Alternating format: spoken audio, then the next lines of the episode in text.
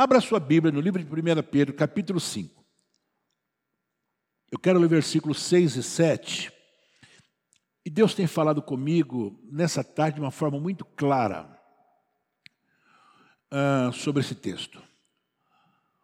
Humilhai-vos, pois, debaixo da potente mão de Deus, para que, a seu tempo, vos exalte, lançando sobre ele toda a vossa ansiedade, porque ele tem cuidado de vós. Bota no versículo primeiro lá. Presta atenção no que o texto diz. Não, não, não, não, não. No, no, no, no, no. No seis. Olha bem. Humilhai-vos, pois, debaixo da potente mão de Deus. Da potente mão de Deus. Então, a primeira recomendação é humilhai-vos debaixo da potente mão de Deus. Para que? Olha lá, tem uma vírgulazinha, tá vendo? Para que? Para que? A seu tempo ele possa te exaltar. Depois, olha o que ele fala. Lançando sobre ele toda a vossa ansiedade, porque ele tem cuidado de vós. Então, para que se cumpra a primeira parte do versículo na tua vida, você tem que fazer algo, é o que está aí no versículo 7. Baixe tua cabeça, vamos orar agora. Pai Santo, Pai amado, eu quero te louvar a Deus, porque o Senhor tem dado a mim a oportunidade de mais uma vez ministrar a tua palavra. Eu quero te agradecer a Deus pela igreja reunida aqui nesta noite. Deus, por cada obreiro, por cada presbítero, cada diácono, evangelista, pastor, grupo de louvor, o grupo que está adorando o Senhor. Deus, como é bom nós podemos estar na tua casa, louvando e bendizendo o teu santo e glorioso nome. Tenha misericórdia de mim nessa noite, Senhor. Que a tua palavra, Senhor, é, que estarei ministrando, possa ela, Senhor Jesus, falar aos corações, dar-nos a nós, Senhor amado, um direcionamento tirar de nós aquilo que impede, Senhor amado, a tua bênção, tirar de nós, ó Deus, aquilo que impede-nos de alcançarmos de ti, ó Senhor, a bênção maior, que é a tranquilidade e a paz de espírito. No nome de Jesus eu oro, amém. Amém? Graças a Deus. Irmãos, é, é chover no molhado falar o que eu vou dizer agora. Se eu falar, perguntar aqui, eu tenho certeza que a maioria levantaria a mão. E a pergunta que eu faria para você é: você anda ansioso? Você pode dizer assim, ó oh, pastor, nesse exato momento não, mas ó, o senhor não imagina como é que foi minha semana. Mas a ansiedade em que nós vivemos nos dias de hoje, que o mundo, que nosso país, nossa nação, a nossa igreja, as pessoas é uma ansiedade jamais vista. Não é aquela ansiedade que nós tínhamos em 2019. Não, não é não. É, eu lembro-me, não vou esquecer nunca, imagina que eu vou esquecer, é, quando eu estava aqui na igreja numa terça-feira, cu de ensino, pastor Eli. Eu e o Mateus na minha sala. Eu tinha que subir para ministrar a palavra de Deus. Mandei alguém começar a dirigir o culto. E fiquei lá na sala com ele. Fazendo o quê? Fazendo o quê? Com a Mariana e com a Elaine no telefone, que estava nascendo a Isabela. Eles estavam dentro do quarto, lá em Boston, a Roberta tendo as dores de parto, né? a criança nascendo, e tem até um nome que fala, que eu não sei como é que chama, quando aparece a cabeça da criança. Era um parto normal. E nós lá, eu tinha que subir para o culto, vai vendo. Eu tinha que subir para o culto. E a criança nascendo. Eu falei, Mateus, eu preciso subir, que eu tenho que pregar a palavra de Deus. Agora imagina eu pregar, sabendo que estava nascendo a neta lá. E eu lembro-me, eu subi aqui, dobrei o joelho, busquei a Deus, mas ansioso. Era um tipo de ansiedade. Ansiedade, porque eu queria saber como ia nascer a neta, eu queria saber é, é, se a Roberta ia ficar bem. É ansiedade natural de um vô que vai ser vô pela primeira vez, não é? Eu estava aqui ansioso, aí quando eu pego o microfone, o Mateus vai naquela ponta e faz assim para mim. Né? Nunca vou esquecer disso.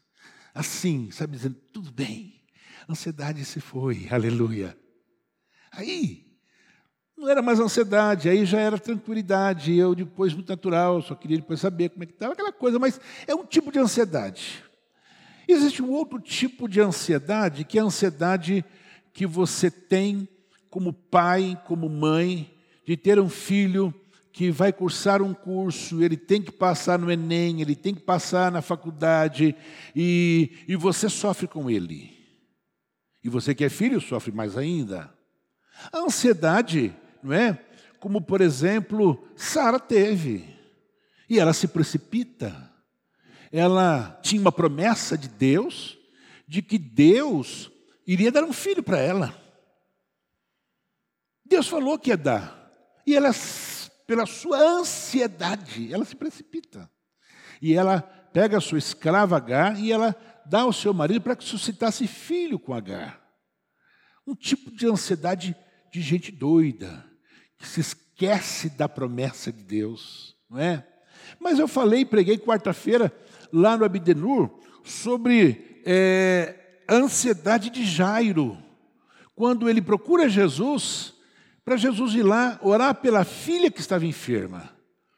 E eu dizia, eu comecei a ler no texto lá de Marcos, a partir do versículo 35, quando alguém vai e buzina no ouvido dele. Para de perturbar o mestre, porque a criança morreu. Vocês imaginam? Vocês imaginam? Você escutar isto de alguém que sabia que você estava levando Jesus para sua casa para orar pela sua filha, e você escuta de alguém que não perturbe mais o mestre. Vocês imaginam a ansiedade? Ele já estava ansioso antes da menina morrer. Ok?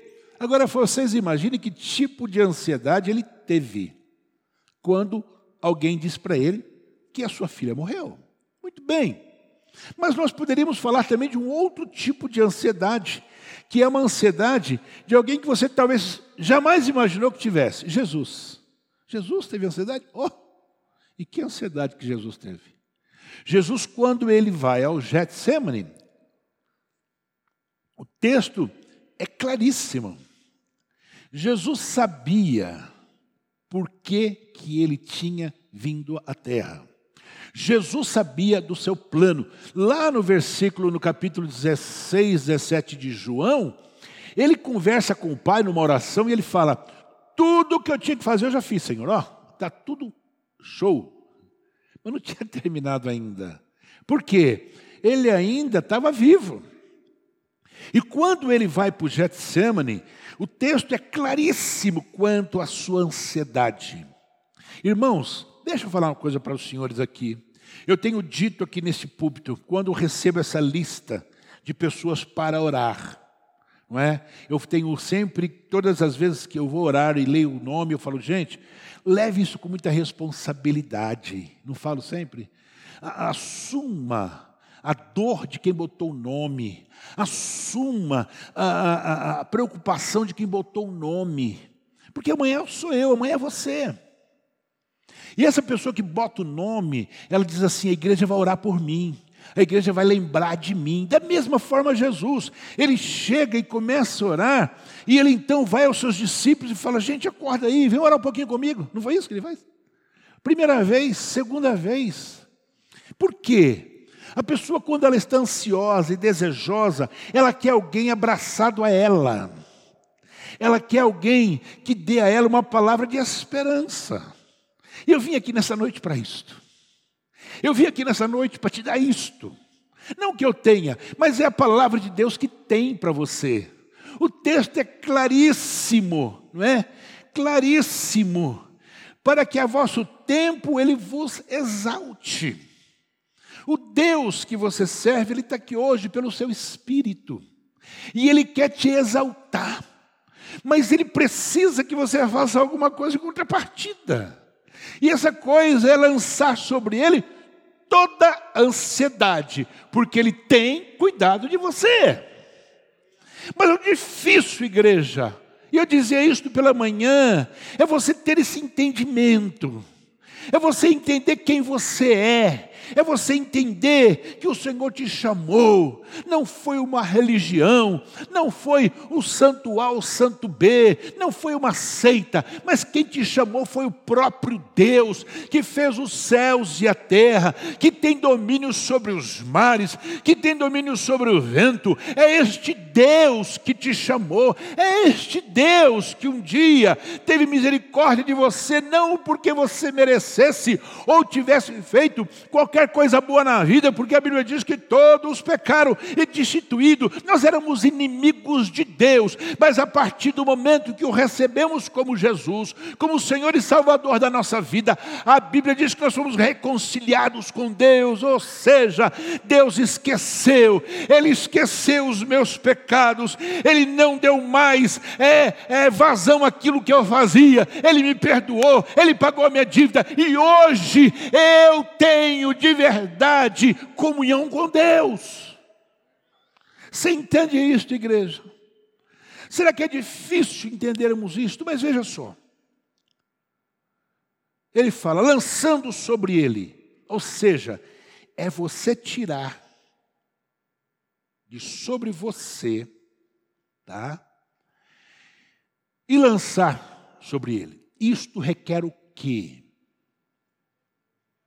Uma ação. Para você fazer isto, requer uma ação sua. Você precisa tomar uma atitude. Por quê? Porque o texto fala que ele quer te exaltar. Quando nós lemos exaltar, não é te colocar numa posição A, B, porque você já está nessa posição. Agora você, agora ele vai me exaltar porque eu, eu lá na firma eu sou, eu sou funcionário, agora você é chefe. Não, não é isso não. Então, lá eu, eu sou isso, mas agora você é aquilo. Não, não, não, não. A exaltação aqui fala de você retomar aquilo que você já tem. É o que nós pregamos pela manhã. É você ter entendimento de que você já tem. É que a ansiedade que me toma faz com que eu esqueça daquilo que eu já tenho. Não por merecimento, pela morte de Jesus na cruz do Calvário. Não que eu merecesse, não que eu tivesse feito, não. Mas é porque a ansiedade ela é terrível. O que, que ele está dizendo aqui? Em vez de nós a suportarmos sozinhos, ou seja, a ansiedade, ele pede para a gente agir, não se preocupando com ela, mas fazendo o quê? Lançar sobre ele.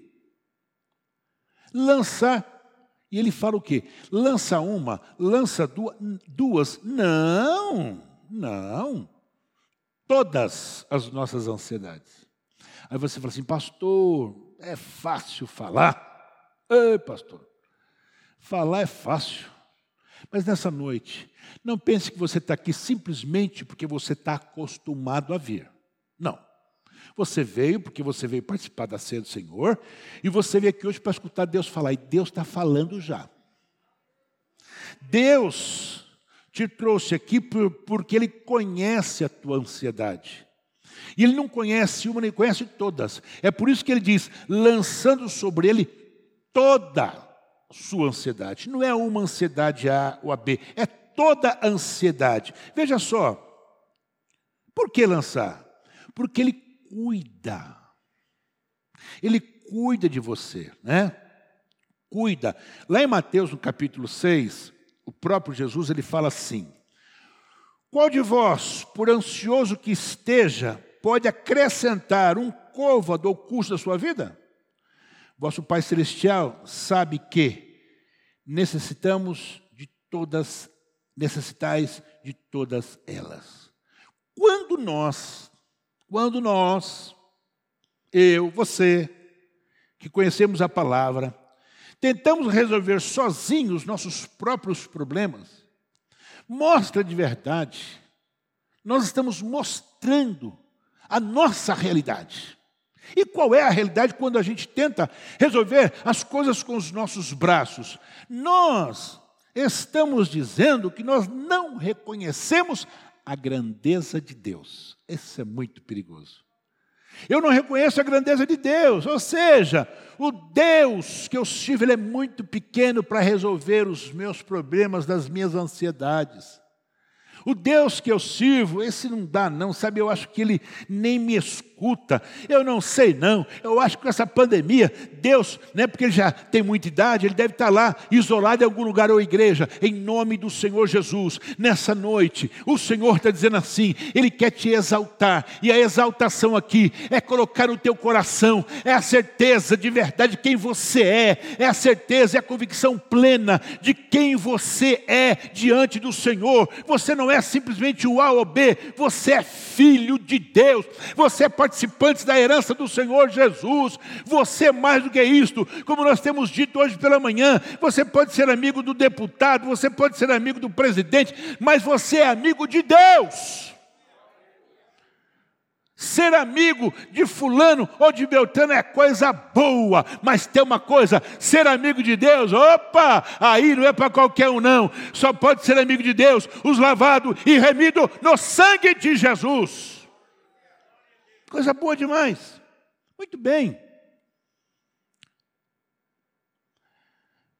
Aí, para você ter entendimento e lançar sobre ele toda a sociedade, e você ser exaltado, eu te faço umas perguntas que você responde para você.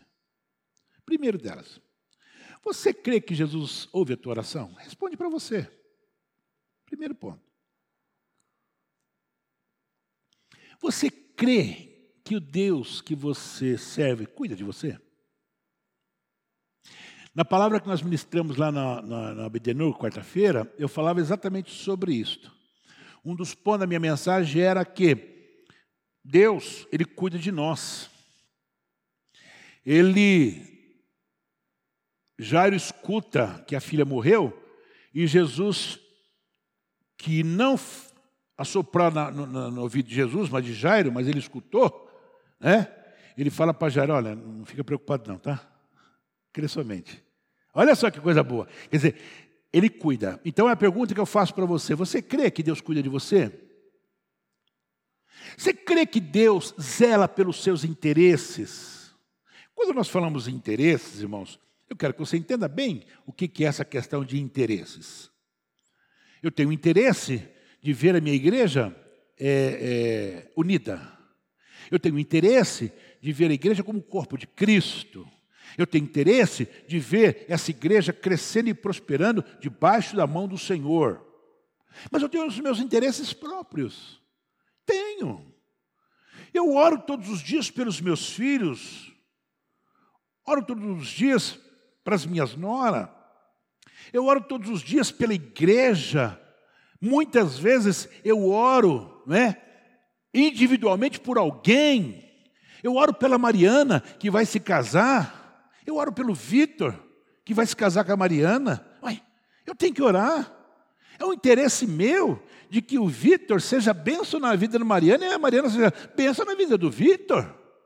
Eu oro, é um interesse meu, lógico que é meu interesse. Agora eu pergunto para você: você acha que Deus, você acha que Deus, Ele está preocupado com os seus interesses?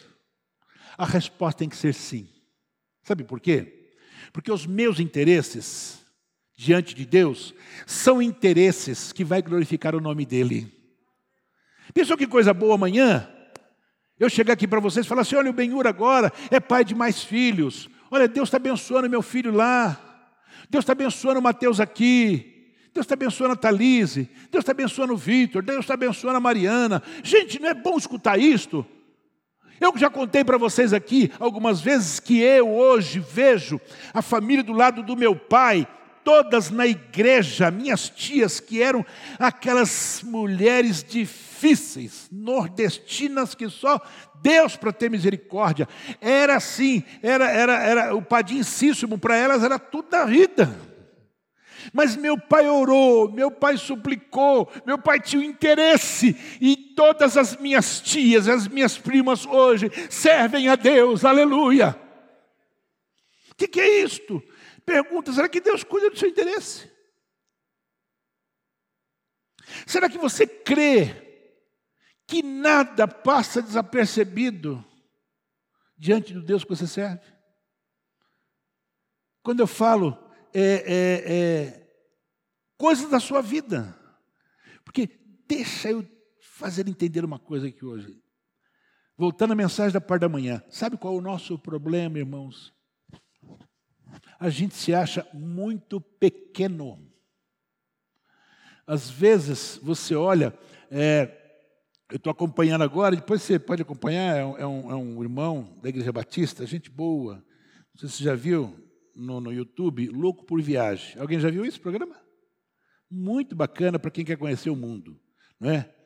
Muito bacana. Ele é, ele é batista, uma pessoa maravilhosa.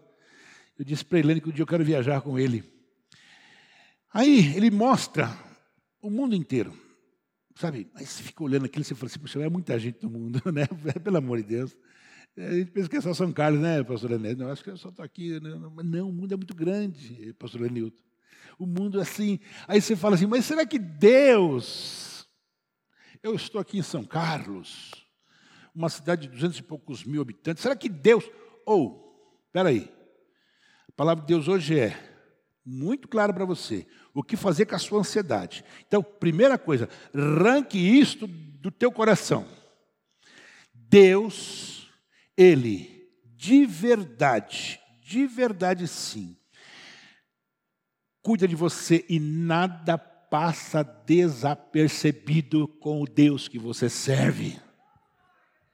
Fale com Ele. Vocês viram o testemunho do Lenilton? Lenilton estava preocupado com o aluguel, né? Mas Deus vai, Deus vai ligar para o Lenilton? Ah, que isso? O que era 500, 400 reais? 800 reais? Você acha que Deus, Deus vai estar preocupado com o Lenilton? Deus preocupado estava. Sabe por quê? Lenilton é um servo de Deus. Se você é servo de Deus, levante a sua mão e glorifique a Deus. Se você for, se você não for, baixa a mão e fica quietinho aí. Mas se você for servo de Deus, levante a mão e glorifique e fala: Senhor, eu estou servo. Eu tenho certeza que o Senhor, que o Senhor de verdade cuida de mim. E nada passa desapercebido. Agora veja só, vamos aprender uma coisa aqui hoje: ansiedade. Ansiedade fala de angústia, fala de aflição, fala de desejo ardente. Quando você pega essa palavra no original, ela significa rasgar. Engraçado, né? Ah, ela vem de uma palavra anglo-saxônica, tá? que era aqueles países que era ali perto da, da, da, Rússia, antiga Tchecoslováquia, e hoje tá, tem uma divisão muito grande, tem quatro, cinco países lá que depois que divide a Tchecoslováquia. É, significa então estrangular. Rasgar, estrangular. Isso que significa ansiedade. Presta atenção nisso. Então veja só, ansiedade. Primeira coisa, ela é destrutiva. Ela te destrói. Ela me destrói. Por quê? Porque ela é de estrangular, tá? Ela puxa do lado oposto. Ela nunca está do teu lado. Ansiedade não. Ela puxa do lado oposto. Por isso que você fica sofrendo. Que mais? ansiedade, ela é enganadora. Enganadora? Por que ela é enganadora, pastor? Ela é enganadora porque ela tem o poder de criar um problema que não existe.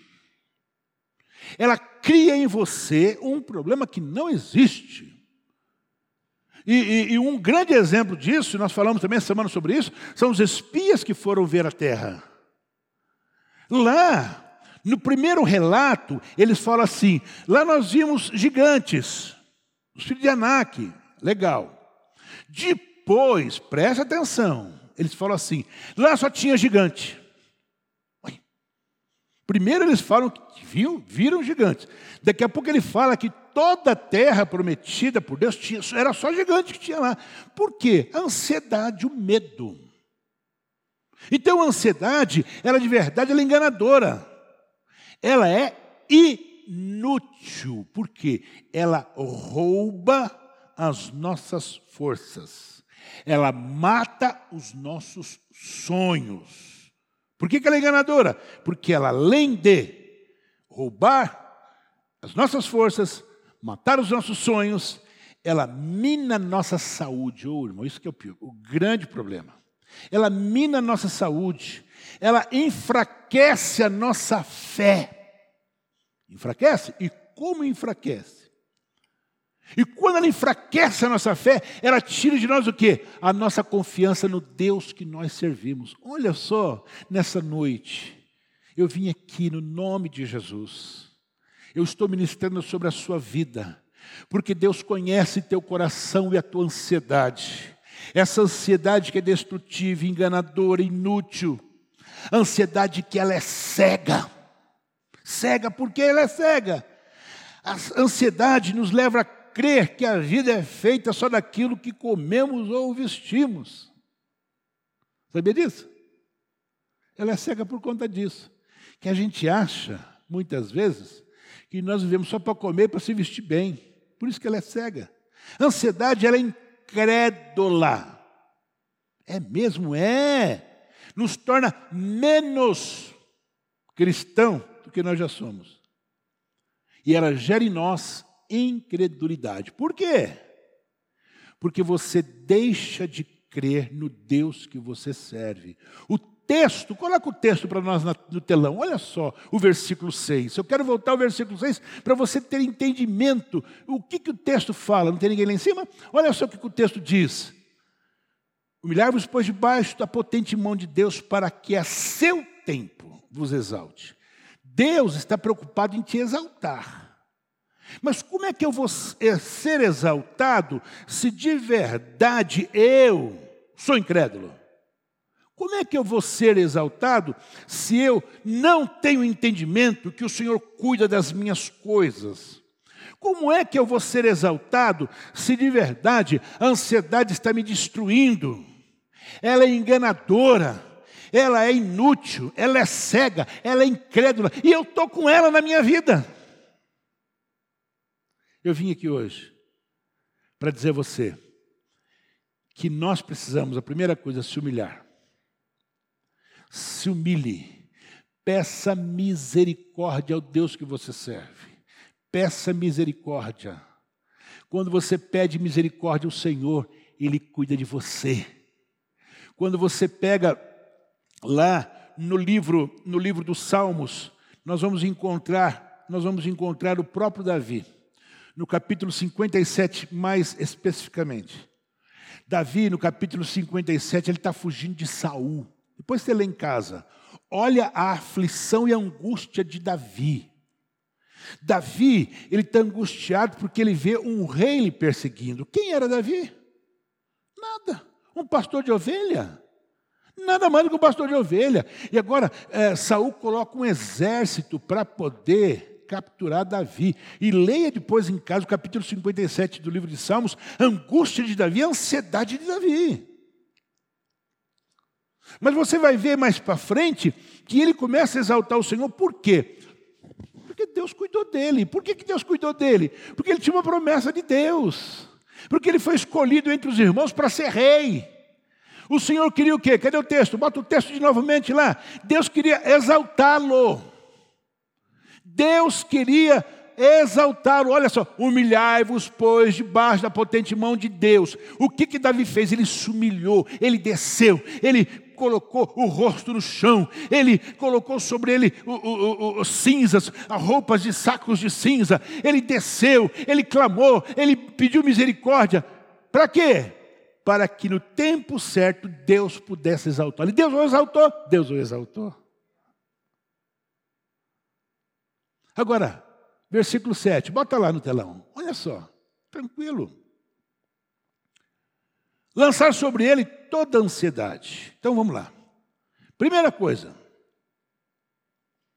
precisamos orar. Nesse tempo difícil, você não pode se esquecer. Nós estamos orando todo domingo de manhã aqui. Nós estamos orando as irmãs num grupo às quartas-feiras à noite, via online. Os homens, quinta-feira. Os jovens e adolescentes, às sextas-feiras. As irmãs estão orando aqui quarta-feira de tarde. É tempo de nós orarmos. Então, a primeira coisa, lançar toda a nossa ansiedade sobre Ele é nós nos voltarmos para a oração, como nós ministramos o mês passado e vamos continuar este mês, não é? é, é voltando ao essencial. E a primeira coisa a se converter é nós voltarmos ao jejum, à oração. Quanto tempo faz? Responda para você. Quanto tempo faz que você não faz um jejum? Nem de meio-dia. Quanto tempo? E você não quer estar ansioso? Não. Eu quero, pastor, em nome de Jesus, eu quero parar de sofrer, porque eu falei há pouco que a ansiedade, ela é destrutiva, ela acaba com a minha saúde, ela acaba com a sua saúde. Você, com certeza, tem diversos dores no estômago, mas é ansiedade. Mas nesta noite eu tenho convicção plena de que se você se humilhar, você descer, você orar, buscar Deus, vai te exaltar. Não porque o pastor Ismael quer, mas é a palavra de Deus que diz isso com muita clareza. Humilhai-vos debaixo da potente mão de Deus. É tempo de buscar a Deus, é tempo de jejum, é tempo de chorar, igreja. Nós estamos com os olhos muito secos demais, nós não estamos orando mais, mas quando isto acontece, deixa eu te falar uma coisa: você adora a Deus, na sua oração você adora a Deus, você dá graças a Deus, você se tranquiliza em Deus. O que que fala o versículo 7? Lançando sobre ele, olha só, toda a sua ansiedade, a minha ansiedade. Por quê? Por que, que eu vou lançar? Porque Ele cuida. Glorifica a Deus porque Ele cuida de você nessa noite. Você que me vê pelas redes sociais, em nome de Jesus, em nome de Jesus, lembre-se que Ele cuida de você, não é mesmo? Por isto que Paulo fala lá em Filipenses, não andeis ansiosos por coisa alguma, em tudo, porém, sejam conhecidos, conhecidos diante de Deus, as vossas petições. Por onde? Pela oração, pela súplica, com ações de graça. Está aqui a resposta em Filipenses 4 e 6. Você está ansioso? Vai ler 4 e 6 de Filipenses.